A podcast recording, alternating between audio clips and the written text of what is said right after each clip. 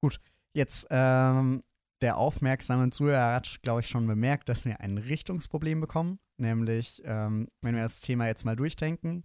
Gut, wir haben einen. Der Abiturient nennt das Antizipieren.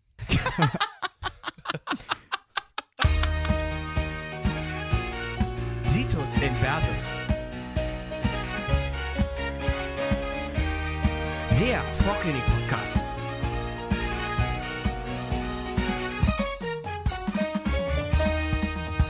Freunde. So. Hallo und herzlich willkommen zu Situs Inversus, der Vorklinik-Podcast. Ich bin Leo. Hi, ich bin Tim.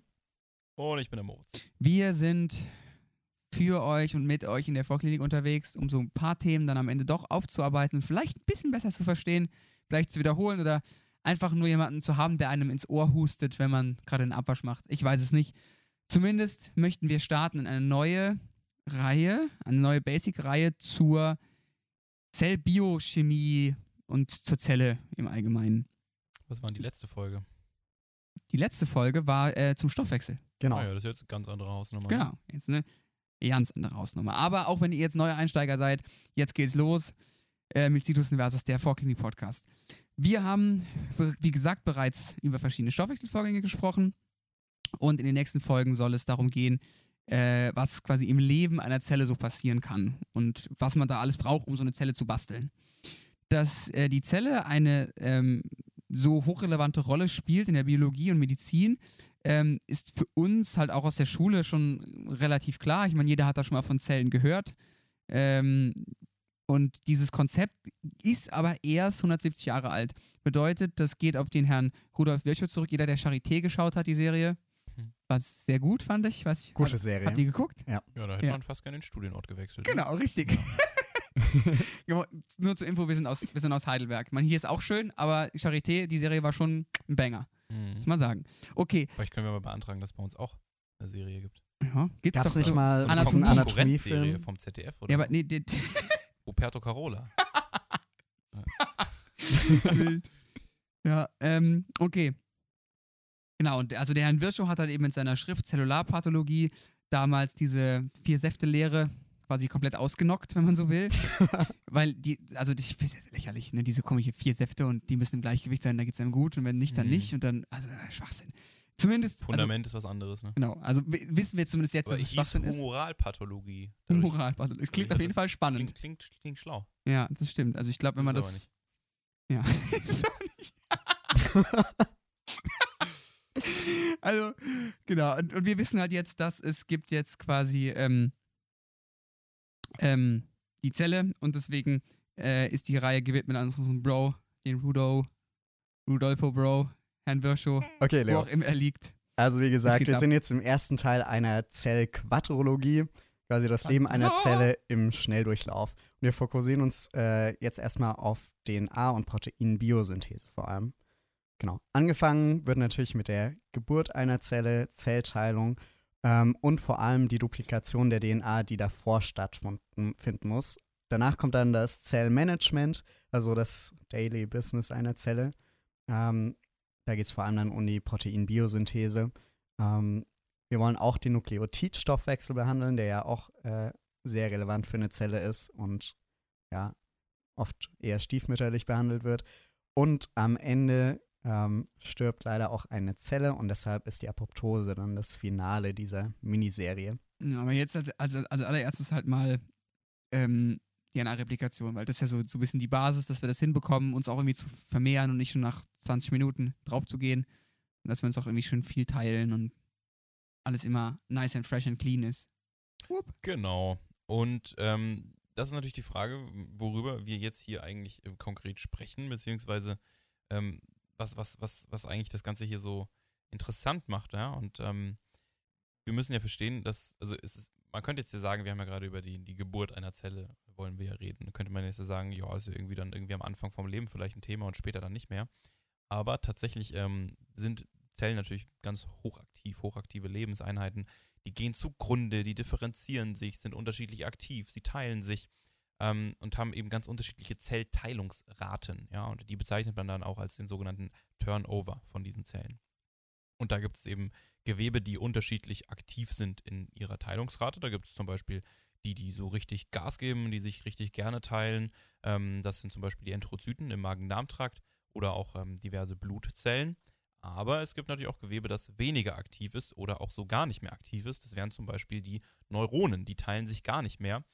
Und ähm, dementsprechend wäre auch ein Schaden an so einem Neuron ein bisschen blöd, Nichts weil gut diese. da auch dann eben nichts mehr nachkommt. Leo, ist es nicht auch so, dass Kardiomyozyten auch sich nicht mehr teilen? Ja, das ist ein relativ Genau. großes Forschungsthema. Das wäre wär jetzt schon ziemlich nice. Genau. So, aber Zellen werden ja nicht neu geboren, die äh, werden nicht vom Storch gebracht, sondern die gehen immer aus einer Mutterzelle hervor.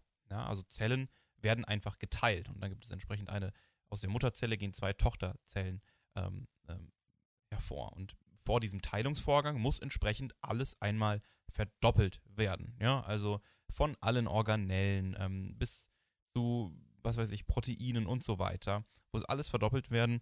Aber komischerweise interessieren sich alle dabei immer vor allem für die DNA und ähm, das ist dann eben die DNA-Replikation. Genau. Und da geht es eben darum, wie verdoppelt sich die DNA vor der Zellteilung. Grundsätzlich ist der Zellzyklus aufgeteilt in Mitose und Interphase. Die Teilung an sich ist die Mitose, das ist das, was man kennt mit dieser Prophase, Metaphase, Anaphase, Telophase. Klassische Zwiebel aus dem Biounterricht. Habt ihr das auch gemacht? Ja, klar. Genau, und dann äh, gibt es einen zweiten Teil des Zellzyklus und das ist die Interphase. Und in der Interphase ähm, findet die DNA-Verdopplung statt. Genau genommen ist die Interphase auch nochmal aufgeteilt. Und zwar in eine S-Phase, eine G1-Phase und eine G2-Phase. Zuerst kommt die G1-Phase. Die ist direkt nach einer Mitose, also direkt nach einer tatsächlichen Teilung. Da wächst die Zelle, RNA und Proteine werden neu synthetisiert und danach folgt die S-Phase. In der S-Phase kommen wieder alle möglichen Replikationen und Verdopplungen, ähm, vor allem eben der DNA. Und in der G2-Phase, das ist dann die letzte Phase vor der erneuten Mitose, ähm, kommt nochmal so ein Qualitätssicherungsschritt ähm, und die Zelle wird vorbereitet auf die eigentliche Mitose. Ähm, es gibt auch Zellen, die sich dann nicht weiter teilen wollen oder können. Die gehen in die G0-Phase, nennt sich das dann, also ein Ruhezustand. Das ist zum Teil auch reversibel, aber manche Zellen bleiben eben auch für immer in der G0-Phase. Genau, und was ist, warum ist es eigentlich jetzt, jetzt spannend oder was, was ist vielleicht auch packend irgendwie daran, ja? Und da kann man jetzt mal vorne wegschieben, dass das Ganze erstmal echt ordentlich beeindruckend ist. Ja? Also ähm, wir haben ungefähr drei Milliarden Basenpaare, also quasi drei Milliarden Buchstaben in unserer DNA und das wird in zehn Stunden S-Phase alles verdoppelt. Ne? Das müsst ihr euch äh, mal vor Augen führen, beziehungsweise klar machen. Das ist im Prinzip ein, also wenn ihr euch überlegt, auf ein, eine DIN A4-Seite, äh, Schriftgröße 12, irgendwie Zeilenabstand 1, Calibri, packt man da irgendwie so 3200 Zeichen drauf. Ja?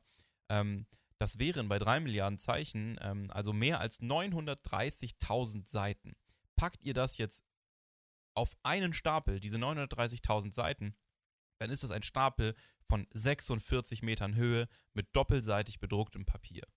Und da müsst ihr euch fragen, ob ihr das schaffen würdet, in 10 Stunden das abzuschreiben oder auch nur in den Kopierer zu legen. Wahrscheinlich nicht. Ah, hast du das Kopierer. irgendwo rausgesucht oder hast du das wirklich jetzt selbst ausprobiert? Ich habe es tatsächlich, tatsächlich selbst ausprobiert. Das- Saß zu Hause und ausgemessen. Wie groß ist denn jetzt so eine Papierscheibe? Ihr muss ja mal schön, ich auch schon dickes nehmen. Muss ja Das- qualitätshaft Das habe sein ich, glaube ich, gegoogelt. Aber ich habe dann auch noch selbst so ein Dokument erstellt und habe dann hier immer auch alle Buchstaben durchgemischt. Ne? Also nicht, dass hier irgendwie ein Bias drin ist, dass irgendwie ein Buchstabe besonders schmal ist oder so. Weil, also wenn du jetzt nur Ls nehmen würdest, dann würde ja viel mehr drauf passen. Aber so ein W, das hat ja Breite. Oder richtig Breite, weißt du? Also, Ey, das ist Hingebung. Also, das ist ja wirklich, also Liebe, Liebe also zum Detail. in 10 Stunden ähm, kann man da diese 16, 46 Metern, Meter Papier wohl kaum abschreiben oder in den Kopierer legen. Also, die Zelle kann mehr als wir. Einigen wir uns drauf. Viel. Außerdem ist das Ganze auch medizinisch höchst relevant. Ja, also Fehler bei diesem Replikationsverfahren sind fatal. Ja, ähm, genauso wie es auch ein zu langsames Arbeiten wäre. Ja, also die muss nicht nur mega schnell arbeiten, sondern die muss auch noch total zuverlässig sein. Ähm, die Kopierfehler sind nämlich auch eine der Hauptursachen für Krebs, ja, oder wenn die entsprechend in, ähm, in der Keimbahn schon auftreten, diese Replikationsfehler, dann kann das zu genetischen Krankheiten führen. Ja, und ähm, dann eben welche, welche Mutationen daraus folgende hereditäre Erkrankungen verursachen. So, und jetzt müssen wir noch kurz grob über das Verfahren sprechen, wie die DNA repliziert wird, bevor wir dann genau auf die einzelnen Schritte eingehen. Und zwar nennt man das Ganze eine semi-konservative Replikation. Also semi und konservativ. Ähm, das bedeutet, ein Mutterstrang, also das DNA-Stück, was wir am Anfang haben, gibt einen der zwei Stränge. DNA ist ja immer doppelsträngig, diese doppelsträngige Helix. Ähm, und dieser DNA-Mutterstrang gibt einen der zwei Stränge, die er hat, an die Tochterzelle ab. Also wenn sich eine Zelle in zwei teilt, bekommt jede einen DNA-Strang von dem Mutterstrang und noch einen zusätzlichen neuen Strang, damit dann die DNA wieder doppelsträngig ist. Also angenommen, die DNA, die man ursprünglich hat, äh, werden einfach dargestellt durch zwei blaue Seile, die ineinander verdreht sind. Ähm, und die neuen Basen, was ja so der Grundbaustein von DNA ist, sind rot. Dann werden also zwei neue rote Stränge jeweils an einen der blauen Stränge ran synthetisiert. Und wir haben am Ende je einen blauen und einen roten Strang umeinander gewunden. Wieso heißt es eigentlich semi-konservativ? Ähm, es könnte ja vom Konzept her genauso so sein, dass man einfach die ursprüngliche DNA nimmt, die komplett erhalten bleibt und die einfach kopiert wird und dann die neue DNA aus zwei komplett neuen, also roten Strängen, Strängen besteht. Genau. Und ähm, ich glaube, ganz ursprünglich kam dieses semi-konservative Konzept, beziehungsweise so ein bisschen, ja, der Beweis, dass es ziemlich wahrscheinlich ist von Watson und Crick, die da in ihr Paper so ein richtiges Understatement, glaube ich, reingeschrieben haben damals, als sie die Struktur der DNA entdeckt haben. Irgendwie, dass es ihnen nicht entgangen ist, dass es ein eleganter Mechanismus wäre.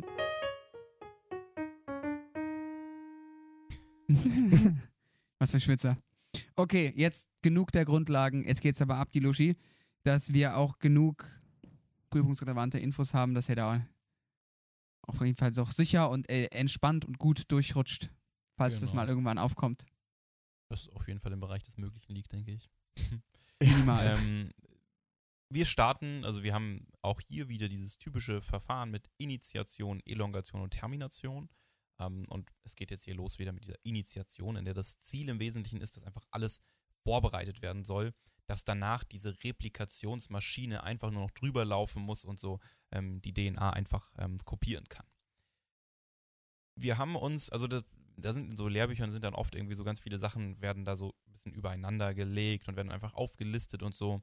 Ähm, wir haben uns überlegt, dass man da vielleicht auch von einem, vielleicht mehr von der Wurzel rangehen könnte an die ganzen Fragestellungen und warum man und warum ja manche Sachen passieren, ähm, weil alles schon, schon eine Ursache hat, ja. Und wenn man, wenn man sich quasi die Probleme überlegt, vor denen ähm, die Zelle einfach rein technisch steht, vor so einer Replikation, dann lässt sich auch einfach erklären, warum so verschiedene Sachen da ablaufen. Ja, und im Wesentlichen haben wir jetzt hier vier Kernprobleme ausgemacht. Das ist natürlich nicht erschöpfend, es gibt noch viele andere Sachen, die da eine Rolle spielen, aber es sind die vier Kernprobleme, ähm, die hier im Rahmen von dieser Initiation abgearbeitet werden sollen. Und dieses erste Problem, das die Zelle äh, sieht, ist, ja, wo soll denn jetzt eigentlich die, die, die Replikation starten? Ja, wo soll es denn losgehen? Ja, und dafür gibt es eben eine spezielle DNA-Sequenz, die heißt ORI, steht für, für Origin. Und dort lagert sich ähm, bereits in der G1-Phase, also vor dem eigentlichen Beginn, in der S-Phase, der ORC, der Ori, Ori Recognition Complex, äh, lagert sich dort an. Und an diesen wiederum sind dann weitere Proteine angelagert, die wir dann ähm, gleich benötigen werden äh, im Rahmen von der Elongation. Aber die sind in der G1-Phase, wo sich quasi alles schon anlagert, noch nicht aktiv. Ja, also die, da werden quasi die Hunde noch nicht losgelassen. Also da ist, da werden quasi diese, diese Enzyme werden noch gebunden an den ORC. Und erst sobald man dann quasi in die nächste Phase eintritt, in die Elongation äh, und sich hier die CDKs und die Signalmoleküle ändern, dann ähm, können diese ganzen ähm, ähm, Enzyme quasi losfahren auf, den, auf, der, auf der DNA. Und diesen Komplex, ähm, bevor der quasi aktiviert wird, wo das quasi noch alles so zusammengebunden ist, den nennt man eben Präinitiationskomplex und der liegt eben an diesem ähm, Ursprung, an Ori. Das zweite Problem, was man bei der Initiation hat, ähm, ist, wie gesagt, die DNA liegt ja so als schön umeinander gewundene Doppelhelix vor. Und da ist natürlich die Frage, ja, wie kommt man denn dann überhaupt in die Mitte? Weil in der Mitte liegen ja, also zwischen den beiden Strängen liegen ja die ganzen Basen. Ähm, also muss die DNA irgendwie entwunden werden und die Stränge getrennt. Und das macht ein Enzym, das Helikase heißt. wird manchmal auch MCM-Komplex genannt. Und sobald die Zelle in die S-Phase geht und die für diesen Zellzyklus charakteristischen Enzyme auftreten, das sind sogenannte CDKs, kommen wir, glaube ich, später drauf. Ähm, sobald das äh, losgeht, löst sich dann die Helikase vom ORC, von dem Moritz gerade schon gesprochen hat. Und wenn sich die Helikase dann löst, dann ähm, fängt die quasi an, die DNA-Stränge immer weiter zu entwinden. So, jetzt ist quasi geklärt, wo das Ganze losgehen soll und wie die DNA entwunden wird. Aber es gibt noch ein weiteres Problem. Und zwar kann dieses ständige Rumgezerre und Entwinden an der DNA dazu führen, dass die DNA zerbricht, ja, weil da so eine Spannung drauf ist. Stellt euch vor, ihr habt zwei Geschirrtücher, die macht ihr zu so einer Wurst. Ja, und diese beiden Würste, die verzwirbelt ihr so ineinander. Und dann, und dann fragt ihr euren Mitbewohner, ja, halt mal bitte die beiden Enden hier. Und dann versucht ihr so in der Mitte von diesen beiden Geschirrtüchern so ein Loch aufzuziehen, ja. Also quasi die Replikationsblase, wie es dann auch bei der DNA passiert. Und dann wird euer Mitbewohner merken, wie der da diese, diese Geschirrtücher hält, festhält. Heide Witzka, da ist aber jetzt eine Spannung drauf. Ja, doch drauf. Und diese Spannung, die nennt man dann Torsionsspannung. Und die würde dazu äh, beitragen, dass die DNA im Verlauf dann ähm, eben bricht. Und deswegen wird die DNA eben mithilfe von verschiedenen Enzymen entwunden. Und das machen ähm, die sogenannten Topoisomerasen. Da gibt es die Topoisomerase 1 und die Topoisomerase 2. Die Topoisomerase 1, die spaltet nur einen Strang und wird, äh, führt dann den anderen Strang durch und klebt dann quasi den alten wieder zusammen. Und die Topoisomerase 2, die spaltet beide Stränge, führt einen anderen Abschnitt der DNA durch verhindert äh, damit die Superspiralisierung und fügt dann den Originalstrang wieder zusammen. Also ganz einfache Merkhilfe hier. Topoisomerase 1, ein Strangbruch, Topoisomerase 2. Schreibt sich ganz von alleine. Zwei Strangbrüche. Genau. Super. Beantwortet sich quasi von alleine die MC-Frage. Und dann haben wir noch ein viertes Problem, nämlich wie verhindern wir jetzt, nachdem wir die zwei Stränge aufwendig auseinander gefriemelt haben, mithilfe der Helikase vor allem, dass die sich einfach wieder aneinander lagern. Ähm, weil auch das könnt ihr euch mit zwei Stricken, die ihr un umeinander wickelt, oder zwei Geschirrtücher vorstellen. Wenn ihr das in die beiden in der Mitte auseinanderzieht ähm, und dann wieder loslasst, dann gehen die einfach wieder zusammen. Und deshalb gibt es jetzt Proteine, die sich an die Einzelstränge anlagern. Zum Beispiel das Replikationsprotein A oder kurz RPA, was eben verhindert, dass die getrennten Stränge einfach wieder aneinander gehen. So, jetzt haben wir das Ganze vorbereitet. Stehen quasi alle in den Startlöchern. Jetzt können wir eigentlich fast loslegen. Ähm, es ist entwundert, es ist stabilisiert. Wir haben Replikationsgabeln gebildet. Wunderbar. Oder diese Replikationsblase quasi aus zwei Gabeln. Ne, weil man baut es ja in der, in der Mitte auseinander. Jetzt müssen wir kurz noch was einführen, was man jetzt relativ konsequent auch durchziehen muss. Und zwar den Leit- und den Folgestrang. Das ist quasi einfach, wenn man zwei Stränge hat, muss man halt die beiden benennen. Und zwar geht es da tatsächlich, äh, schaut man sich an, in welche Richtung die Helikase arbeitet. Weil wir. Also das war die, die die DNA entwindet. Genau, also dieses Entwindungsenzym. Und, und quasi die Helikase arbeitet in Richtung des Leitstrangs. Ist das am Anfang ein bisschen verwirrend, aber ähm, was quasi das, das zweite ist, ist, dass wir jetzt immer von 3 Strich zu 5 Strich und von 50 zu, zu 3 Strich sprechen, quasi die Enden. Und der Leitstrang und auch die Helikase verlaufen von oder arbeiten, je nachdem, von 3 nach 5. Also genau, dieses mit dem 3-5-Ende. Also man hat ja immer, also das ist so ein Ausdruck, den ich noch aus der Schule kenne, dass die DNA das so ein Zuckerphosphat-Rückgrat hat. Also dass quasi ähm, bei diesen Nukleotiden immer ähm, man, hat man den Zucker, da hat man ähm, dann die, die Base und man hat das Phosphat. Ja? Und von dem Zucker, da kann man eben den Ring durchzählen, 1, 2, 3, 4, 5. Und da gibt es am 3-Ende gibt's eben eine OH-Gruppe und am 5-Ende ist dann das Phosphat dran. Und daher kommt eben diese ganze Bezeichnung mit ähm, 3 und 5 Ist super basic, ähm, ich weiß. Und wahrscheinlich fühlen sich auch 99% beleidigt davon, dass wir das hier erklären. Aber vielleicht ist ja auch 1% dabei, das sich gefreut hat darüber, dass man alle Basics nochmal mitnimmt. Ich finde das sehr gut. Vor allem, äh, man muss sich ja klar machen, diese OH-Gruppe braucht man auch einfach, wenn man dann später was ranhängen möchte. Ähm, wenn ihr euch an die Enzymatik-Folge erinnert, ähm, braucht man ja immer irgendwelche funktionellen Gruppen, mit denen man arbeiten kann. Und es gibt eben da gar keine andere. Und deshalb liest diese ähm, Polymerase, die wir später benutzen, eben in 3-5-Richtung. Das ist also das, wo auch die Helikase lang arbeitet.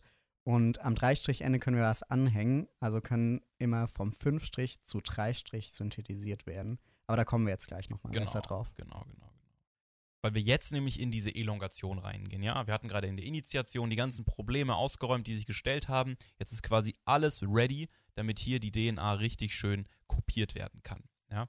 Und das ganz grundsätzliche Prinzip ist hier, dass sich an diesen wachsenden Strang ähm, einfach immer wieder neue Nukleotide anlagern. Ähm, die, die kommen da, im Prinzip diffundieren die einfach durch die Zelle, die lagern sich da an und werden dann da quasi so dran gebaut. Ja? Die lagern sich immer automatisch an die passende Base. Ja? Also wenn quasi, also da lagern sich immer A und T, also Adenosin und Thymin und Guanin und Cytosin, ähm, die lagern sich eben immer automatisch aneinander. Ähm, und sobald dann das quasi dran gebunden ist, dann wird mit Hilfe, also sobald diese quasi automatisch dahin diffundieren, ähm, die passenden Nukleotide, dann ermöglichen Enzyme die Bindung an die schon bestehende Kette. Ja? Und diese Anlagerung ist, wie das Tim gerade eben erklärt hat, immer ähm, an diesem Dreistrichende von der wachsenden Kette. Ja? Also von dem neuen Strang, der entsteht, da an das Dreistrichende, weil man da eben die erwähnte freie OH-Gruppe hat und ähm, unter Abspaltung von zwei Phosphaten von diesen Nukleotiden ähm, bleiben dann, bleibt dann eben quasi noch das eine Phosphat übrig und ähm, es wird die Energie frei, die man braucht, um diese neue Phosphodieesterbindung hier einzuführen. Und da ganz kurz nochmal als kleine Merkhilfe, dass man gelesen wird wie ein Buch, also von drei nach fünf. Also das heißt, dass man sich auf das Lesen konzentrieren sollte, um sich die Richtung zu merken, weil das ist wie ein Buch. Das Schreiben ist dummerweise andersrum. Keine Ahnung. Ist einfach andersrum. Ist halt- einfach dann merken, das ist das Ja, Gegenteil. genau. Ist halt, Ja. ist, ist halt das Gegenteil davon. Aber wenn man sich darauf konzentriert, dass das Lesen wie ein Buch funktioniert, dann kommt man eigentlich ganz gut bei rum. Genau, damit meinen wir quasi eben, dass die, dass diese DNA-Polymerase, von der wir gleich noch sprechen werden, dass die eben sich quasi in 3-5-Richtung bewegt und so quasi liest ähm, und dann schreibt, also quasi an dem neuen Strang eben von 5-3-Richtung eben eben an diese OH-Gruppe Genau. dran. Muss ja, ist ja, muss ja komple- komplementär sein. Ne? Deswegen genau andersrum. Genau, und was, was die DNA-Polymerase liest, ist eben der eine von den zwei ursprünglichen Strängen. Der wird gelesen und die Nukleotide kommen eben an den dann dran. Genau. Ähm, wie gesagt, brauchen DNA-Polymerasen dafür aber auch einen Startpunkt. Also die Polymerasen übrigens nochmal zu dem Begriff, das sind allgemein jetzt die Enzyme, die diese Verlängerung des neu gebildeten DNA-Strangs ermöglichen. Und der Startpunkt für DNA-Polymerasen ist immer eine OH-Gruppe. Die brauchen sie halt, damit sie da äh, die nächsten Nukleotide dranhängen können. Übrigens nochmal kurz dazu: Nukleotide, das sind immer ähm, irgendeine Base und ein Triphosphat. Ähm, oder man könnte zu Nukleotiden auch Nukleosid-Triphosphat sagen. Genau, sind eben auch energiereich, sodass wir dann auch Energie für diese ganzen Reaktionen bekommen. Gut.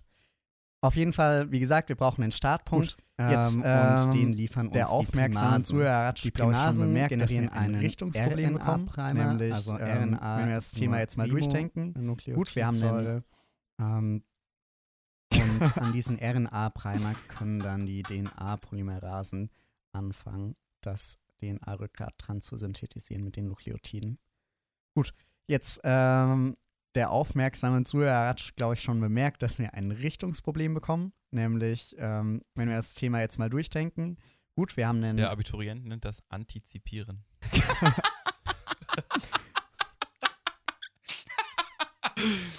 Das war eine, ja. Geil. also die, die es gecheckt haben, haben es gecheckt. Ja, die gecheckt anderen, haben, die sind keine Nerds. Okay, zurück zu unserem Richtungsproblem. Also wir haben ja einen Leitstrang, also einen Teil der ursprünglichen DNA, ähm, wo die Helikase ganz einfach in 3 Strich, 5 Strichrichtungen lang arbeitet. Das ist dann überhaupt kein Problem. Ähm, dann kann nämlich die Polymerase auch der Helikase einfach folgen. In 3 Strich, 5 Strichrichtung wird ja gelesen und die Synthese kann dann in 5 Strich, 3 Strich erfolgen. Gut, Jetzt äh, merkt ihr schon, wenn in 3-5-Richtung gelesen wird, wird in 5-3 geschrieben. Die Stränge sind nämlich immer antiparallel. Wir haben ja immer zwei Stränge und die laufen immer genau entgegengesetzt. Also einer in 3-5 der andere in 5-3 Richtung.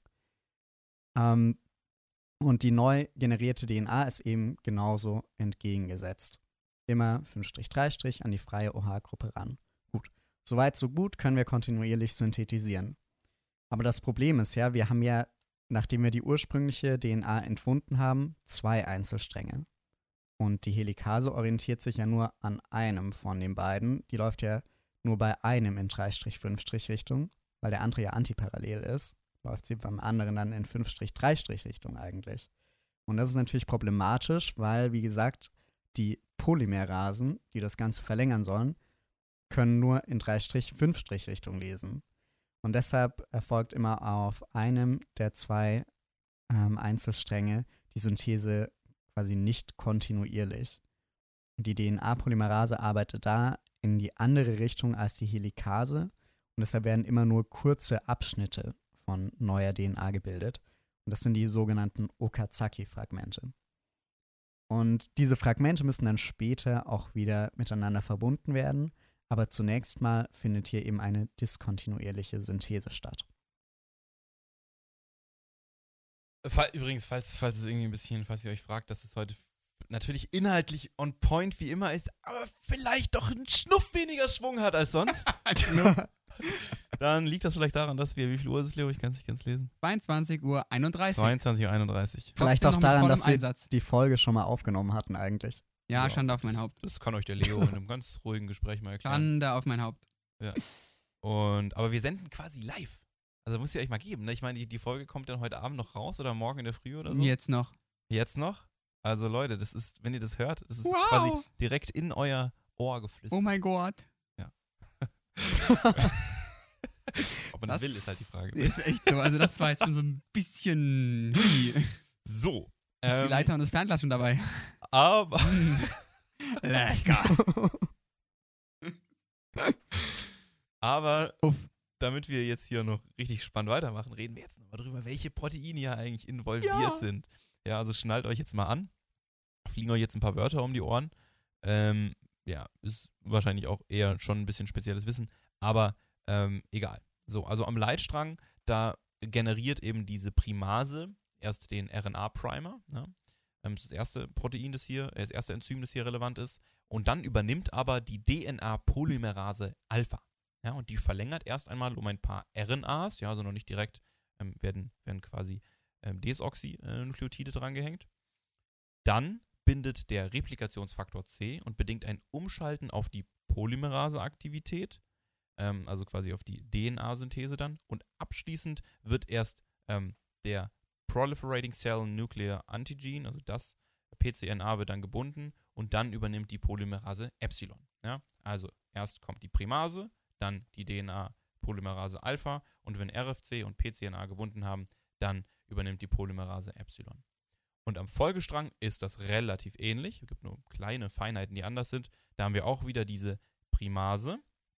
Erst geht dann es los mit der DNA-Polymerase Alpha, die dann später umgeschalten wird in ihrer Funktion auf DNA durch ähm, den Replikationsfaktor C. Und danach übernimmt hier auch wieder eine andere DNA-Polymerase. Aber hier ist das die DNA-Polymerase Delta. Ja? Also bei beiden beginnt die DNA-Polymerase Alpha. Beim Leitstrang übernimmt dann Epsilon und beim Folgestrang ist das die DNA-Polymerase Delta. Am Folgestrang haben wir dann das Problem, dass da quasi bei der Synthese mh, von diesen Okazaki-Fragmenten dann immer am Ende ähm, an die alten Primer kommt und da will man ja dann quasi auch noch DNA reinbauen ähm, und diese, diese Primer ähm, werden dann quasi ausgeschnitten ähm, mit Hilfe von dem Faktor FEN1 oder FEN1, wie auch immer. Also damit ist quasi gemeint eben, was am Leit- und am Folgestrang passiert von den, von den Enzymen her. Ähm, es wird natürlich nicht der Leitstrang oder der Folgestrang jetzt selbst synthetisiert, sondern es sind quasi eben die, ähm, also geht quasi hier drum, was auf den Leitstrang und auf den Folgestrang entsprechend repliziert wird. Okay, dann ähm, als dritte große Phase kommt noch die Termination. Also wie bei Terminator, das Ende. ähm, und das ist an sich eine relativ schlanke Phase. Ähm, wird wohl auch durch einige Faktoren eingeläutet, aber mit denen werden wir uns jetzt nicht so sehr beschäftigen. Ähm, ich glaube, die werden seltenst abgefragt. Ähm, aber auf jeden Fall gibt es auch am Ende der Replikation wieder ein Problem, das Endreplikationsproblem. Wir haben ja ähm, jetzt neu synthetisierte DNA-Stränge. Und ähm, an den Enden, an einer Seite haben wir das 5-Strich-Ende, an der anderen das 3-Strich-Ende. Und bei der ursprünglichen DNA haben wir ja ähm, einmal den Leitstrang gehabt, der netterweise in 3-5-Richtung abgelesen werden kann. Dementsprechend sind wir am Ende der Replikation am 5-Ende angekommen. An diesem Leitstrang konnte ja der Tochterstrang kontinuierlich synthetisiert werden, also die neue DNA. Und dementsprechend sind wir da jetzt einfach am 3-Ende, wird einfach fertig durchsynthetisiert. Ähm, dann ist der Leitstrang zu Ende, alles tutti. Und ähm, dann gibt es ja aber auf der anderen Seite gegenüber noch den Folgestrang, an dem auch eine neue DNA dran synthetisiert wird. Und ähm, der ist ja antiparallel und wird, äh, wie gesagt, diskontinuierlich abgelesen und nachsynthetisiert. Ähm, und wir sind jetzt in die gleiche Richtung gelaufen. Dementsprechend sind wir jetzt am Dreistrichende des Folgestrangs. Ja. Und ähm, wie gesagt, diskontinuierliche Synthese bedeutet, man braucht ja immer irgendwie neue Primer, um ein DNA-Stück zu synthetisieren. Aber Primer kann man ja auch nur woran synthetisieren, wenn da noch irgendwie DNA übrig ist. Und dementsprechend kann der letzte Primer bestenfalls quasi am Ende des Folgestrangs dran synthetisiert werden, am Dreistrichende. Und dann haben wir ja ein Stück, was von diesem Primer blockiert wird ähm, und wo keine DNA dran synthetisiert Aber werden das, kann. Dieser Primer ist ja RNA und das ist ja dann nicht stabil hier in dem Szenario. Der fliegt weg. Genau, der Primer dient ja quasi für die Polymerase immer nur so als Startpunkt. So, und ähm, ja, dementsprechend, äh, der Primer verschwindet ja dann wieder. Und ähm, das passiert allgemein beim äh, Folgestrang andauernd. Man hat ja dann diese Okazaki-Fragmente und die müssen verbunden werden. Und das macht auch eine DNA-Polymerase, nämlich die DNA-Polymerase Delta. Aber Polymerasen brauchen, wie gesagt, eine OH-Gruppe, um das machen zu können. Und das haben wir ganz am Ende des Folgestrangs nicht, weil es da ja kein, da gibt es nichts mehr danach, wo es losgehen kann. Ähm, genau, und das würde eben dazu führen, dass die DNA bei jeder Replikation, zumindest am Folgestrang, um die Länge von einem Primer verkürzt würde. Und ähm, die Telomere, das sind die Enden der Chromosomen, würden dann quasi bei jeder Synthese ein Stückchen kürzer. Aber was ein Glück. Das ist natürlich, also müsst ihr jetzt nicht in Panik verfallen, dass jetzt irgendwie, Oh, irgendwie jetzt hier anfängt, auf einmal einen Rosenkranz zu beten oder so. Ähm, das, ähm, keine Angst, wir haben, wir haben die, wir haben die, ähm, die Telomerasen, die haben wir, ja. Und die Telomerasen, die können dieses Problem ähm, umgehen, weil die zwei Main Skills haben, die relativ gut sind für dieses Setting. Und zwar haben die erstmal eine eigene RNA-Matrize, die sich an dieses Dreistrichende der DNA anlagern kann. Ja, und ähm, außerdem besitzen sie auch noch die reverse Transkriptase, ja, also quasi eine RNA-abhängige DNA-Polymerase. Das meint, dass die DNA bauen können auf RNA. Ja.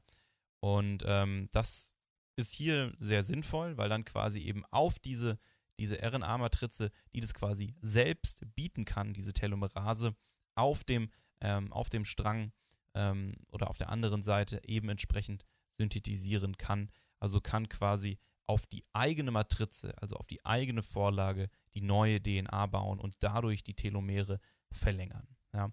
Und das funktioniert natürlich tatsächlich auch hier nur, weil die DNA in den Telomeren sehr repetitiv ist. Ja, also die ist nicht kodierend, das sind keine Gene oder so, die da irgendwie beschrieben werden, die jetzt irgendwie hochvariabel sind, sondern es ist schon mehr oder weniger immer die gleiche Sequenz, die dann dadurch diese, ähm, durch diese Telomerase immer wieder drangehängt wird.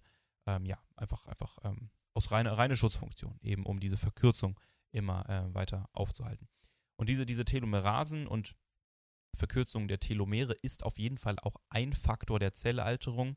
Das ist jetzt absolut kein Thema, mit dem ich mich besonders gut auskenne. Aber ähm, ich weiß nicht, wie es bei euch so die Lage ist. Ich glaube, Tim, du Dito. hast ein bisschen Ahnung davon.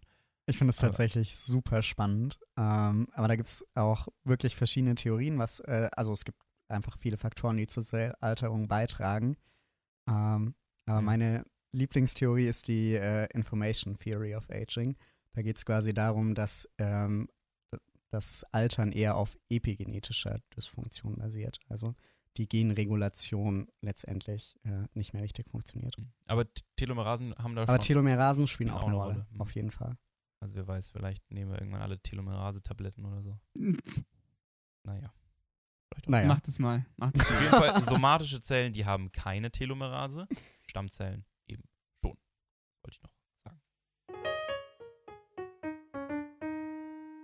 Jo, ähm, jetzt haben wir das Ganze durch, durchgearbeitet.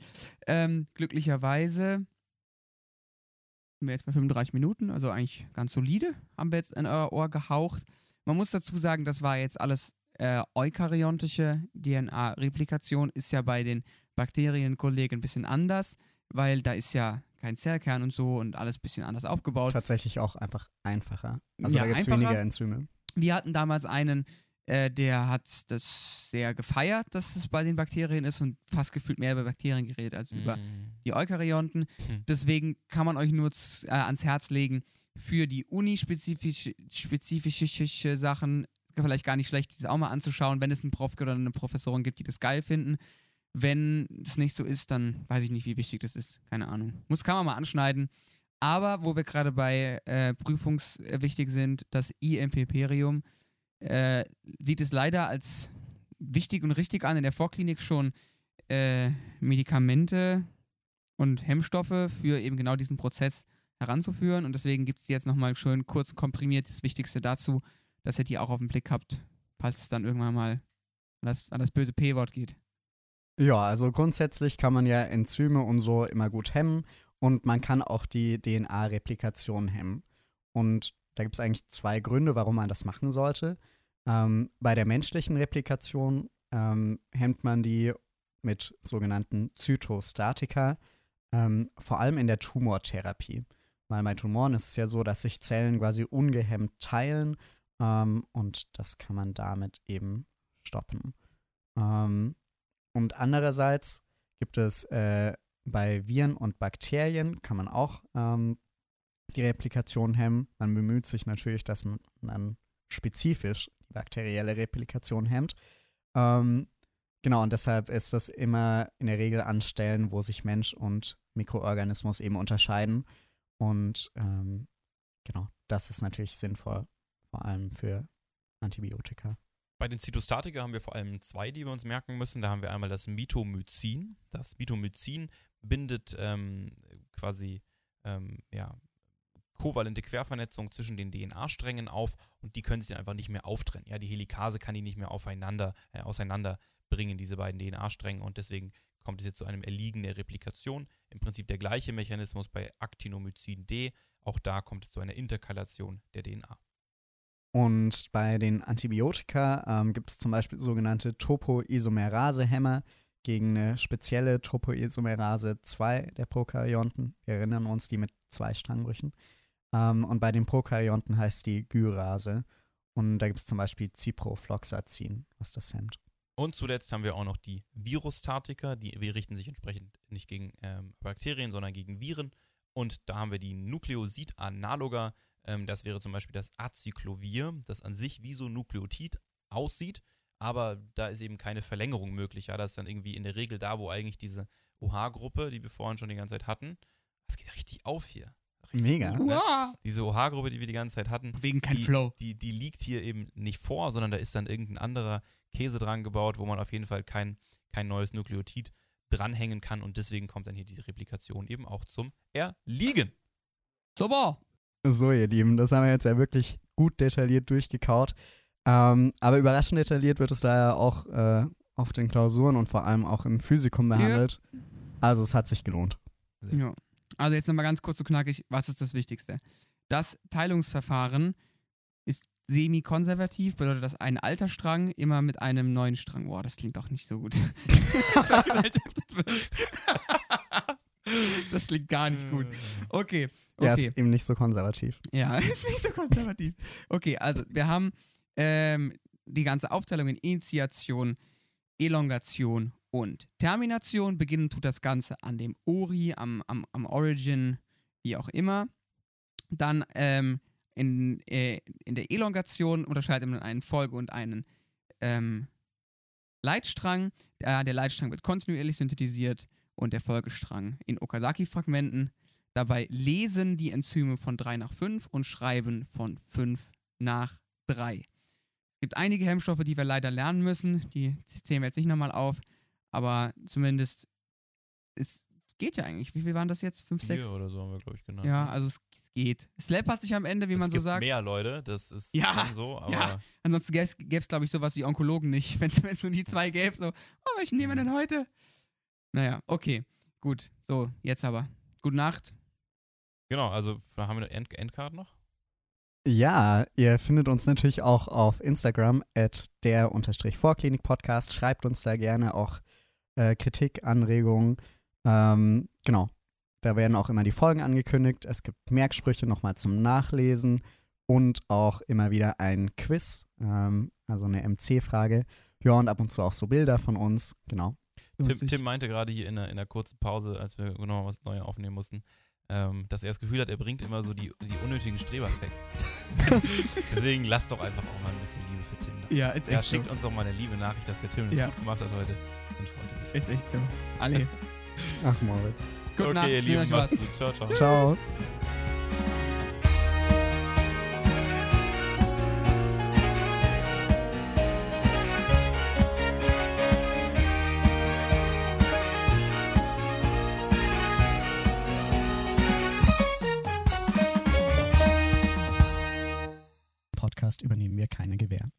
Podcast kann den Besuch von Vorlesungen nicht ersetzen. Wir empfehlen das Studium von einschlägiger Fachliteratur über den Inhalt des Podcasts hinaus. Für Risiken und Nebenwirkungen fragen Sie Ihren Arzt und Apotheker.